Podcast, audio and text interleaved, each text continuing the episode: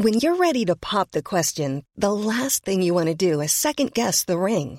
At Bluenile.com, you can design a one of a kind ring with the ease and convenience of shopping online. Choose your diamond and setting. When you find the one, you'll get it delivered right to your door. Go to Bluenile.com and use promo code LISTEN to get $50 off your purchase of $500 or more. That's code LISTEN at Bluenile.com for $50 off your purchase. Bluenile.com code LISTEN.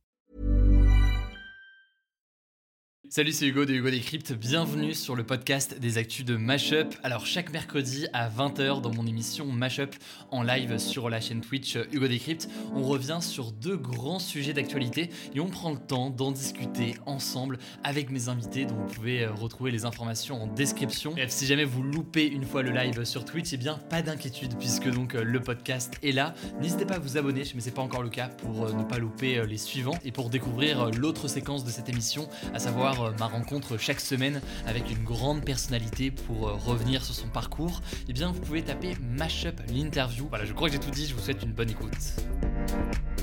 L'élection présidentielle, c'était donc il y a quelques jours. Emmanuel Macron a été euh, réélu pour un second euh, mandat avec 58,54% des voix contre Marine Le Pen, qui en a donc euh, récolté près de 41%. Mais depuis dimanche soir, on parle d'une victoire qu'à moitié, disons, pour Emmanuel Macron, avec de l'autre côté une forte poussée de l'extrême droite. L'écart, vous l'avez très sûrement vu, s'est réduit entre les deux candidats par rapport à 2017. Et d'ailleurs, Marine Le Pen a gagné des voix par rapport à 2017, là où Emmanuel Macron en a perdu lui, depuis 2017. Euh, Par ailleurs, beaucoup ont voté pour faire barrage à Marine Le Pen et il y a eu aussi une abstention euh, assez euh, massive qui a atteint des, des records. Bref, le pays, d'une certaine façon, au moins de ce point de vue-là, est en crise. Et donc, pour en parler et mieux comprendre l'un des problèmes, parce qu'on verra qu'il y, en a, il y en a plusieurs et les solutions aussi euh, potentielles, je suis avec euh, Anne Rosencher. Bonjour. Bonjour. Merci déjà d'être, euh, d'être là. Mais merci de m'inviter. Première fois sur, sur Twitch. Première fois, toute première fois. ça fait plaisir. donc, pour la présentation, je l'ai fait il y, a, il y a quelques instants. Tu travailles chez l'Express en tant que directrice déléguée. Tu as écrit un article qu'on va afficher, je pense, à l'écran dans, dans quelques instants qui revient justement sur ce sujet-là. Et tu es aussi auteur de ce livre-là, Un chagrin français, euh, qu'on peut retrouver, du coup, euh, j'imagine, un peu partout, librairie, euh, Exactement, en ligne, en ligne etc. N'hésitez pas, du coup, à découvrir ça, Un chagrin français, si jamais ça vous intéresse. On peut te suivre, par ailleurs, je le lis dès maintenant sur Twitter. Exactement. si on veut en savoir plus sur ce que tu publies, etc. Je le disais, tu as rédigé cet article dans l'Express lundi, au lendemain donc de mmh. l'élection, où dans le titre d'ailleurs, on lit notamment un message à la France qui gagne. Mmh C'est quoi, selon toi, la France qui gagne que tu évoques ici? La France qui gagne, je dirais, elle gagne et dans les urnes et un peu aussi dans la vie. C'est-à-dire, c'est une France. Euh, et je schématise bien entendu parce que quand on regarde de plus près, il y a toujours des nuances. Mais c'est une France qui, globalement, depuis on va dire 30 ans, depuis que le monde s'est mondialisé, justement, que l'économie s'est mondialisée, euh, a plutôt bénéficié de cette mondialisation, euh, de euh, le fait que la richesse s'est concentrée dans les villes, où on voit beaucoup l'économie de services qui est florissante, pendant que l'industrie dans la France qu'on appelle la France périphérique, vous savez, qui est un peu plus à la périphérie des villes, en province, etc., elle périclitait. Il y a une France qui a continué de très bien se porter. Euh, qui se concentre pas mal dans les métropoles, et on le voit tout mm. à fait dans le, dans le vote d'Emmanuel Macron, et qui gagne, qui se projette, je dirais, bien dans l'avenir, mm. qui arrive à s'en sortir malgré euh, une école et des, et, des, et, des, études qui s'affaissent un peu, etc. Et donc, mais qui malgré tout, grâce euh, un petit peu euh, au fait qu'elle est initiée, qu'elle arrive à savoir quelles études à faire faire à leurs mm. enfants, etc., arrive à se projeter, elle et même ses enfants, mm. positivement dans l'avenir. Est-ce que ça veut dire, du coup, quand on voit d'ailleurs les sondages qui sont sortis ces derniers jours, qu'on a affaire à une sorte de vote de classe et que, eh bien, on a clairement des classes sociales qui ont euh, voté pour Marine Le Pen et d'autres pour euh, Emmanuel Macron. Absolument. Et d'ailleurs, ça se voit euh, vous recevez tout à l'heure euh, mm. euh, quelqu'un qui travaille chez Ipsos et dans les chiffres de l'Ipsos, vous voyez que 77% des cadres ont voté pour Emmanuel Macron et 67% des ouvriers ont voté pour Marine Le Pen. Ce qui veut bien sûr dire que vous avez aussi des ouvriers qui ont voté pour Macron et des cadres qui ont voté pour Marine Le Pen. On ne peut jamais faire des choses complètement caricaturales. Mais vous voyez quand même qu'à ce niveau-là de croisement des courbes, on est quand même sur quelque chose mm. qui est triste parce qu'en vérité, avant, quand vous aviez euh, la gauche contre la droite, vous aviez à peu près le même nombre d'ouvriers et de cadres qui votaient pour les uns, d'ouvriers et de cadres qui votaient pour les autres, et donc vous aviez le sentiment que euh, vous ne votiez pas en fonction d'un intérêt de classe.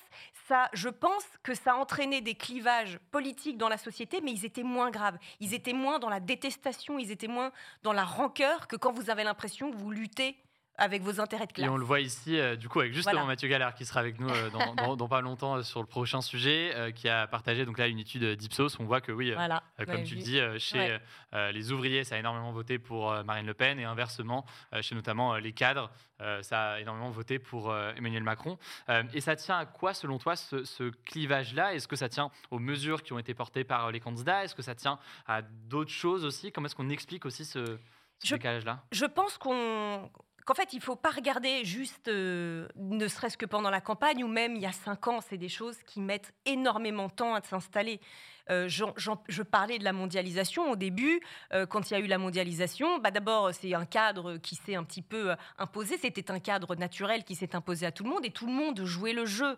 Mais bien entendu, quand vous avez de la concurrence, par exemple, entre les différents pays, parce que vous n'avez plus de frontières douanières, etc., eh bien, les pays qui peuvent produire à moindre coût, comme la Chine ou comme les pays en Asie ou que sais-je, sont avantagés par rapport aux sociétés occidentales. Vous avez de la sécurité sociale vous avez euh, des salaires, un salaire minimum et tout ça. Ce qui veut dire que vous avez tout un pan de l'économie avant qui fournissait de l'emploi, c'est-à-dire du statut, même si parfois c'était difficile, je, ne, je n'idéalise pas le métier d'ouvrier d'avant, mais et qui fournissait, je dirais, un écosystème dans une certaine France qui a disparu.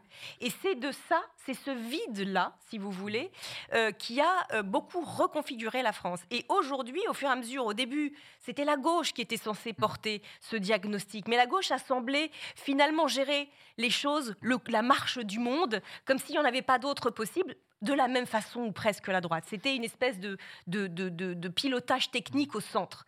Et les gens, il y a certaines personnes qui ne sont plus d'accord avec ça. Et sur la question du coup de, euh, de l'impact sur la démocratie et de cette démocratie euh, potentiellement euh, en crise, ce qu'on voit du coup de fait, c'est que un certain nombre d'ouvriers qui sont parfois dans des ou ex-ouvriers qui sont parfois dans une situation difficile se retrouvent à voter, que ce soit d'ailleurs là pour Marine Le Pen ou d'autres candidats, et à ne pas faire, à ne pas réussir à faire entendre leur voix. C'est une question plus large qu'on peut poser sur le fonctionnement aussi du, système démocratique et de cette élection ah. présidentielle. Quel constat est-ce que tu poses là-dessus? Je pense qu'on est passé euh, d'une crise à une autre crise. On est toujours en démocratie. Il faut faire attention quand mm. même aux discours qui disent en fait on est dans une dictature, le pouvoir était légitime. Non, il y a quand même encore un vote. Euh, il y a des gens, même si l'abstention est élevée, euh, qui vont, noter, qui vont voter en nombre. Mais on est passé de ce que les gens considéraient comme un choix insatisfaisant, qui était en effet une gauche et une droite qui semblaient euh, être vraiment en désaccord au mmh. moment des campagnes, au moment des élections, et puis qui, une fois au pouvoir, gérer un peu de la même façon. Donc c'est pour ceux qui, euh, qui, n'ont pas forcément oui. souvenir de ça, parce qu'au final, ça remonte à 2012 au final, mais c'est euh, dire le PS et l'UMP, ou le PS et les Républicains. Voilà, exactement. Exactement. Et qui, au fur et à mesure, se sont un peu rapprochés comme ça, et les Français les ont envoyés valdinguer. Mmh. un de leurs éléments pour envoyer valdinguer ça, c'était Emmanuel Macron en 2017. Et c'était censé résoudre ce problème de faux choix, on va dire. Sauf qu'il s'est installé un autre faux choix. Euh, enfin, c'est pas un faux choix, il y a toujours le choix, mais un choix insatisfaisant dans le sens où vous avez l'impression qu'il y a un candidat crédible, officiel, euh, raisonnable, euh, pour qui on peut voter, et puis après vous avez des radicaux, des extrêmes, qui sont soit disqualifiés, et on, on pourra y revenir pour des bonnes ou des mauvaises raisons, soit trop radicaux, soit parfois incompétents ou un problème de crédibilité. Donc il y a un autre choix insatisfaisant qui se met à la place, et ça crée beaucoup de frustration, ça crée beaucoup de colère. Normalement, une démocratie saine est censée prendre en compte dans une opposition démocratique euh, légitime, sans qu'on ait euh, ces, euh, ces, propos, vous n'avez pas le droit de voter pour un tel, ce serait une honte, ce serait... Mm. normalement, vous, vous devez pouvoir trouver dans le spectre des candidats à une présidentielle des gens qui représentent des options vraiment différentes. Mm. Aujourd'hui, c'est en gros soit Macron, soit les extrêmes ou les, les radicaux. Ça n'est pas satisfaisant non plus. Et si euh, on pose la question un peu directement, est-ce que c'est euh, le système même euh, de la Ve République tel qu'il est aujourd'hui, avec un président qui est élu tous les cinq ans, qui a des pouvoirs quand même massifs lors de ses, enfin, sur, dans, dans, le pays Est-ce que ce système-là, au final, euh, n'est pas du coup à bout de souffle? On a vu que dans la présidentielle, un certain nombre de candidats, Jean-Luc Mélenchon euh, notamment, lui le porte depuis euh, longtemps, Mhm. voulait passer à une sixième République avec moins de pouvoir sur le président de la République, etc. Est-ce que c'est des solutions que, que tu envisages Je- de ton côté? moi, alors moi, je pense que le débat, on appelle ça le débat institutionnel, Mm. c'est-à-dire qui porte sur quel mode de scrutin, quels sont les pouvoirs de l'Assemblée, du Premier ministre, etc. C'est toujours intéressant, mais je ne crois pas au miracle du- de la réforme institutionnelle, comme on l'appelle. Je pense qu'avant tout, la révolution à faire, elle est dans nos têtes à tous. Euh, je suis assez marquée en France à quel point parfois les gens, les élites, comme on dit, que ce soit les élites au pouvoir ou les élites médiatiques ou les élites euh, de l'entreprise ou que sais-je, ou culturelles même, euh, sont enfermés un petit peu dans cette idée qu'ils sont plus raisonnables, plus intelligents et même qu'ils pensent mieux que les autres. Et donc, ils n'arrivent pas à faire l'effort de penser contre eux-mêmes parfois, contre ce qu'ils pensent être l'intérêt, euh, leur propre intérêt, mais aussi l'intérêt du pays, et se dire peut-être que les gens qui apportent un autre diagnostic, même si on n'est pas d'accord avec l'ensemble de ce qu'ils disent, ils méritent d'être écoutés. Mm. Ils ne sont pas tous crétins ou tous fachos, pour, euh, pour- pour Ouais. reprendre un petit peu la façon dont parfois le débat est caricaturé. Quand vous avez Il y a une forme 42... de disqualification. euh, Oui, vraiment, il y a une forme de disqualification. Alors parfois, je peux bien Mm. entendu comprendre que quand on enquête, etc., on, on- on- on- on essaye d'informer les gens sur les dangers de telle ou telle chose, mais vous ne pouvez pas mettre dans le même panier 42% des gens qui ont voté, enfin des, Mm. de- du- des votants qui ont voté pour Marine Le Pen, comme si, encore une fois, c'était soit des débiles qui ne comprenaient pas quel est leur propre intérêt, soit euh, des fachos ou des racistes. Ça n'est pas vrai. Vous pouvez éventuellement penser à ça quand, euh, on- quand, vous, quand, il est, quand, le, quand c'est à 8 ou 10%, mais pas quand c'est à 42%. C'est que. Ouais. vous avez un problème dans votre façon de considérer les autres citoyens. Et donc, euh, ça pose une question forcément majeure sur euh, l'organisation de ces élections et la façon dont le débat politique est, est- est- est- est pensé. Et là-dessus, Oui. euh, si on est dans la situation actuelle, euh, quelle responsabilité, selon toi, porte Emmanuel Macron dans ça? C'est-à-dire qu'on on l'a dit, on est passé d'un système où pendant longtemps, on avait la gauche, la droite, deux partis euh, de gouvernement, comme Oui, ils étaient appelés, qui alternaient plus ou moins lors des élections, à quelque chose où on a maintenant trois blocs, d'une certaine façon. Oui. C'est ce qui est souvent décrit. Mhm. Quelle responsabilité pour toi porte Emmanuel Macron? De fait, il, est, il arrive au pouvoir, il a déstabilisé Oui. euh, les Républicains et le PS, mais est-ce que ça va au-delà de ça selon toi? Je pense que Emmanuel Macron a joué tactiquement euh, le fait que ce soit lui ou le chaos. C'était quelque chose qui lui permettait tactiquement d'être plus facilement réélu que s'il était face à un adversaire plus traditionnel ou plus crédible. Donc lui, en effet, il a passé son quinquennat à alternativement euh, faire attention à ce que la gauche ne, se, ne, se re- ne, se- ne renaisse pas de ses cendres et à ce que la droite traditionnelle euh, continue de, se, de bien se- se- s'étrier et s'affaiblir. Après, une fois qu'on a dit ça, il est vraiment ni le seul ni le premier responsable. Les premiers responsables, en vérité, c'est l'ancien PS et l'ancien euh, UMP devenu LR, qui n'ont pas assez euh, travaillé, qui n'ont pas fait l'effort que, dont on parlait tout à l'heure de se dire, attendez, si on écoutait une partie de notre électorat qui s'en va de plus en plus vers euh, le Front National à l'époque, vers les extrêmes, etc., qu'est-ce qu'ils nous disent? Euh, Ils n'ont pas fait ce travail. Or, c'est ça la politique. Mm. C'est se dire, dans la vie, il y a des gens qui sont pas d'accord, ça c'est la vie. Je veux dire, on peut pas considérer que en fait, si on expliquait mieux, tout le monde serait tout à fait d'accord. C'est pas vrai. On a des intérêts contradictoires qu'on doit réussir à faire euh, converger, euh, co- co- Ouais. voilà, dans une société. Mais est-ce que c'est, enfin, est-ce que c'est pas idéaliste et trop optimiste? Si, si je suis un peu, euh, un peu dur là-dessus, on pourrait dire en même temps, le président de la République, euh, il n'a pas intérêt à aller légitimer ses adversaires. Les adversaires n'ont pas intérêt à aller euh, légitimer euh, le président de la République. Est-ce que le risque, c'est pas que dans le système encore une fois tel qu'il est, mais c'est peut-être le Oui. cas dans beaucoup de pays du monde, Mhm. l'opposition en soi n'aurait pas intérêt à aller euh, souligner les points positifs menés par telle ou telle politique ou aller sur une dimension comme ça constructive, disons, dans le. Si, c'est vrai qu'il y, a- y une partie, et encore plus, je trouve maintenant, avec euh, toute euh, la dimension de communication qu'a pris la politique, il y a une partie de théâtre, de mise en scène de l'affrontement, mais on voit bien comme ça abîme quand même le pays. Je ne dis pas encore une fois qu'il faut mettre fin au clivage et se donner des bons points en permanence. Au contraire, plus vous mettez fin au clivage, plus vous avez l'impression qu'il n'y a pas d'alternative et que donc c'est la fin de la politique et que donc votre seule façon de changer les choses, c'est la radicalité, que Mm. ce soit la radicalité dans la rue, la violence, ou la radicalité de candidats euh, extrêmes. Donc, au contraire, moi, je pense qu'il faut sortir de cette idée euh, qui est particulièrement vraie en France. Quand vous Mm. regardez, c'est pas tout à fait le cas euh, euh, ni en Angleterre, par exemple, ni aux États-Unis, qu'il n'y a qu'une seule façon de faire et que, euh, voilà, après, on va juste faire des petits ajustements, l'âge de la retraite, le point d'indice des fonctionnaires, mais globalement, on va dans une même. Il faut refaire émerger des options vraiment différentes. Il faut écouter ce que demandent les gens sur certaines grandes questions, la construction européenne, euh, euh, comment on fait pour protéger justement par exemple l'emploi industriel, euh, la concurrence, c'est pas forcément toujours tout. Il faut ré- vraiment re-réfléchir à ce qu'on pense bon généralement pour tout le monde ou pas. Alors, en métropole, ça a tendance, et dans les grandes villes, Bien ça a sûr. tendance à plus voter pour Emmanuel Macron. Euh, du côté des, euh, euh, des plus petites villes, euh, d'un point de vue rural, c'est souvent Oui, davantage pour Marine Le Pen que ça a voté. Qu'est-ce que ça dit aussi? Et je pense que la question se pose en deux temps. Il y a du côté des politiques, mais aussi du côté des médias. Qu'est-ce qu'on peut, nous, en tant que médias aussi, améliorer, essayer de Bien faire sûr. mieux là-dessus? Bah, euh, en tant que média, je dirais que on a un rôle. de- euh, avant, on On appelait va juste, je l'ai dit juste Ah. ici pour ceux qui. euh, qui Ah bah oui, là, regardez, euh, ouais, voyez, en- oui, voyez. En, en une sorte de violet. euh, alors, en, en blanc, ouais. Donc violet, c'est a voté pour Emmanuel Macron. Emmanuel et en Macron. bleu, euh, bleu plus foncé, là, c'est ça a voté pour euh, pour Marine Le Pen. Et en gros, vous voyez, bon, alors il y a la Bretagne, mais sinon, euh, c'est surtout au niveau des grandes métropoles à chaque fois. Vous voyez Lyon, vous voyez Paris, vous voyez Bordeaux, vous voyez Toulouse.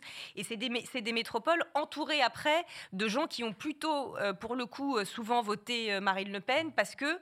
Euh, vous aviez dans ces métropoles un prix de l'immobilier très fort qui fait que les, ce qu'on appelait avant les classes moyennes euh, ne peuvent plus y vivre parce que les loyers sont trop hauts, parce que euh, le prix du mètre carré est trop haut, donc ils sont rejetés entre guillemets à la périphérie, d'où l'expression qu'a inventé un géographe de France périphérique. Et en plus, par-dessus ça, quand vous ajoutez la, le souci légitime, hein, écologique, de mettre moins de voitures dans les villes, Mm. euh, vous avez des gens qui sont rejetés en dehors des villes et qui en plus ne peuvent plus Pardon, y aller ouais. parce qu'on leur dit votre voiture, elle pue, elle pollue. Ouais. Donc euh, il y a quand même quelque chose d'une rancœur. Et en effet, qu'est-ce qu'on peut faire, nous, les journalistes, pour répondre à la question euh, euh, notamment du parisianisme, etc. Euh, les journalistes, c'est censé, dans, la, dans le fonctionnement euh, d'une société, c'est ce qui s'appelle des corps intermédiaires. Euh, C'est-à-dire, on est censé faire euh, intercéder entre le citoyen lambda et les puissants. Ça veut dire c'est comme des ponts en fait. On est des ponts Mm. euh, qui forment une espèce de- d'architecture de la société. Et si jamais, en effet, on est trop parisianiste, trop dans une même sociologie, dans une même façon de voir les choses, eh ben on devient des espèces de ponts-levis euh, et on ne voit plus qu'une façon. Et c'est là où parfois j'imagine que certains de nos concitoyens, quand ils voient des émissions, quand ils écoutent euh, à la radio, ils se sentent plus du tout représentés parce que même des journalistes qui sont censés soit dire juste les faits, soit les représenter dans, dans leur rôle d'éditeur. Moi, je suis éditorialiste, donc je suis censée non pas idéaliser, bien Mhm. entendu, euh, telle ou telle partie, mais je suis censée faire l'intermédiaire. Et d'ailleurs, éditorialiste au passage, je sais que la question revient de temps en temps. Quelle distinction est-ce que tu fais en Ah. deux mots sur éditorialiste et journaliste sûr, Après, on reparlera. Bien de- sûr. Et alors, le- la base du journalisme, c'est, on va dire, le reporter. C'est-à-dire, c'est celui qui va voir et qui va rapporter les faits en essayant d'être le plus objectif possible, même si on a tous toujours, euh, c'est complètement, mais en tout cas d'être honnête, d'être juste et de ne pas traficoter en fonction de ce que lui, euh, il pense euh, de la politique ou que sais-je.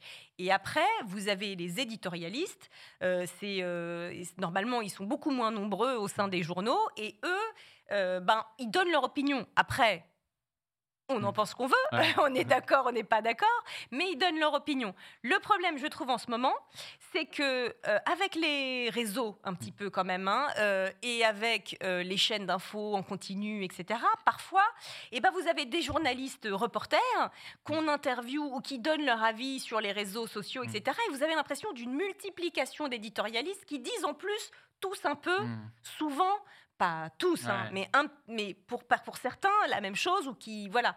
Et ça, je pense que ça fâche les gens. Et, on a vu parfois qu'il y avait une détestation des journalistes. Alors parfois, elle est, moi je ne légitime jamais la violence, donc parfois elle est insupportable. Mais je peux comprendre en revanche que certains se disent euh, est-ce qu'ils me représentent vraiment Est-ce que quand j'entends, mmh. j'appartiens à la même société qu'eux? C'est sur la question des, médias qui peut revenir aussi souvent dans ce genre de, euh, de sujet. Euh, dans les autres questions que je voulais voir avec toi, on voit qu'il y a des euh, des solutions potentielles sur la façon de faire vivre le débat qui sont assez importantes. Euh, l'autre question qu'on peut se poser, c'est sur les conséquences potentielles de cette euh, crise à minima d'un point de vue démocratique. On le redit, abstention record, ce vote barrage qui fait que c'est pas forcément un vote de conviction pour dire les choses, c'est plus un vote d'opposition à un autre candidat.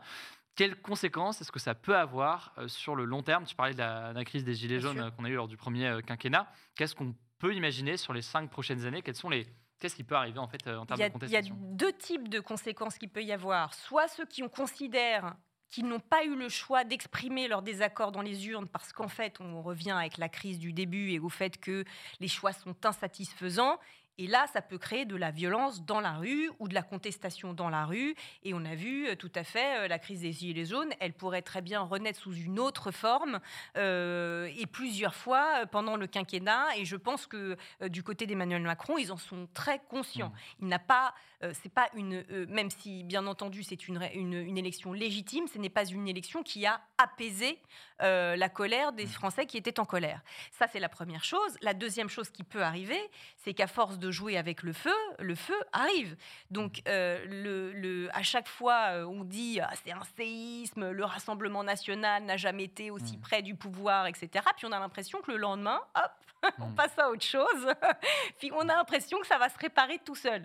Euh, ça se réparera pas tout seul. Et je sur ce sujet précis, il n'y a pas de stabilité. Il y a une, au fil des années, entre sur les trois dernières fois où, où Marine Le Pen a été au second tour, ça a augmenté à chaque fois. Et Marine Le Pen ou quelqu'un d'autre. Et si vous voulez, ce qui est un peu différent en France, je trouve, par exemple, on a cité tout à l'heure les États-Unis ou euh, la Grande-Bretagne, c'est que quelque part, euh, Trump, même si euh, on sait ce que ça a été, etc., c'était le candidat des républicains, c'est-à-dire d'un des deux grands partis de la démocratie américaine, ce qui fait que vous aviez derrière toute une administration, tout un savoir-faire, tout un personnel politique qui fait que même avec la personnalité quand même problématique mmh. euh, du, du, du, président, euh, vous aviez quelque chose qui restait dans un sentier un mmh. peu de la démocratie traditionnelle. Même chose en Grande-Bretagne avec Boris Johnson, qui est franchement un membre euh, de l'élite, le, leader du, parti conservateur mmh. britannique pareil, un des deux grands partis démocratiques de la Grande-Bretagne. Nous, le problème, c'est que c'est nos partis traditionnels qui n'arrivent pas à mm. prendre en compte et à être les, émissaires parfois de cette colère qui s'est euh, mm. exprimée euh, chez d'autres, dans d'autres pays. Donc quelque part, chez nous, c'est plus aventureux mm. et peut-être plus problématique pour la suite. Merci beaucoup déjà euh, Anne pour d'avoir été présente. Ça passe forcément très très très très vite. J'avais plein d'autres questions. On voit que c'est un sujet par ailleurs qui est très large et qui est bien, euh, bien complexe. Ça pose des questions plus larges sur bah, le fonctionnement de notre démocratie euh, aujourd'hui, au-delà de l'élection euh, présidentielle mhm. en tant que telle. Voilà, j'espère que cet échange vous a intéressé. En description, je vous mets des petits liens pour en savoir plus et pour découvrir donc mon format d'interview dans le cadre de cette émission Mashup, interview de personnalités qui soient sportives, journalistes ou encore artistes. Et eh bien, vous pouvez taper Mashup l'interview directement sur votre application de podcast. Écoutez, prenez soin de vous et on se dit à très vite. Hey, it's Danny Pellegrino from Everything Iconic. Ready to upgrade your style game without blowing your budget? Check out Quince. They've got all the good stuff shirts and polos, activewear, and fine leather goods, all at 50 to 80% less than other high end brands. And the best part? They're all about safe, ethical, and responsible manufacturing. Get that luxury vibe without the luxury price tag. Hit up quince.com slash upgrade for free shipping and 365 day returns on your next order. That's quince.com slash upgrade.